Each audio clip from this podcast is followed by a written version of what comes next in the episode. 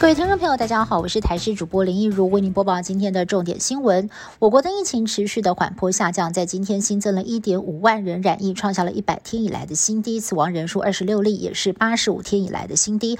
不过 BA. 点五本土个案却是一口气暴增了九例，分布在北北桃，当中还有两起家庭群聚。目前感染源通通不明，指挥官王必胜也示警了。目前 BA. 点五在社区当中有逐步扩散的迹象，预计在一到两个星期之后就会看到个案数上升。由于这些个案的病毒序列都不同，研判应该是社区有多点散发的传播链。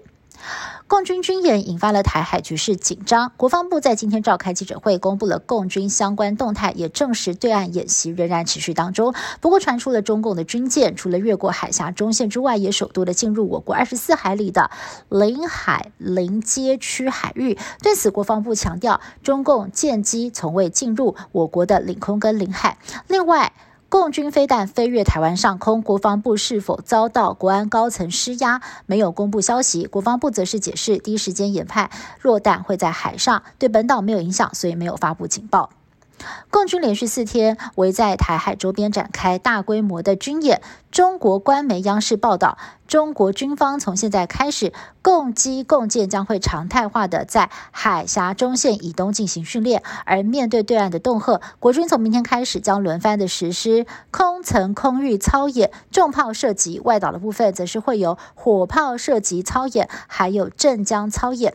陆海空验证联合作战与国土防卫能力，同时有反制共军的味道。中共举行一连串的围台军演，甚至有数十架的战机飞越海峡中线。中国解放军少将上中国央视接受访问，表示共军眼中没有海峡中线，现在起海峡东侧军演将会常态化。英国的退役空军也坦言，台湾并非国际承认的主权国家，届时西方会不会伸出援手还很难说。美国则有学者推论，中国武力犯台等同是跟美国对战。如果中共真的要武力犯台，可能会采取珍珠港式的突袭策略。佩洛西访台之后，中国文攻武赫不断，但是竟然连食物都可以拿来做统战的议题。中国外交部发言人华春莹就在 Twitter 上面表示，台北是有很多的中式料理，像是山东饺子馆，还有山西面馆，还有六十七家。他说，味觉不会作弊。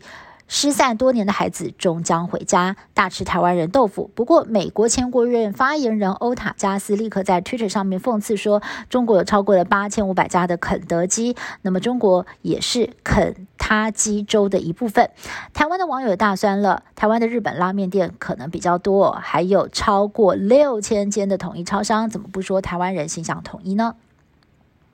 今天是八八父亲节，但是您知道吗？其实台风很爱在父亲节来找茬。气象局局长郑明典就发文分享了，过去二十二年来，台湾有六个台风都在父亲节当天发布路上台风警报。专家分析原因，除了八月是太平洋高压最接近台湾北部的时候，再来也是季风槽最活跃的时间，有利于台风的形成，才使得父亲节前后容易有台风生成，甚至是侵袭台湾。另外，在南海附近，目前有一个热带性低气压，最快在今天可能会生。生成今年的第七号台风木兰，预计对台湾不会有直接的影响。东京在八号新增了一点七万起的确诊病例，虽然呢是七月十九号以来首度低于两万例，但是病床的使用率逼近六成，筛检站的工作人员工作量也激增。还有专家示警，虽然东京的确诊数目前有减少的趋势，但是呢其他的县市持续增加，再加上日本从十三号开始即将迎来四天的中元连假，今年不少的祭典恢复举办，还有不少的民众决定返乡。如果掉以轻心，收假之后疫情恐怕会一发不可收拾。以上新闻由台视新闻部制作，感谢您的收听。更多新闻内容，请您持续锁定台视各界新闻以及台视新闻 YouTube 频道。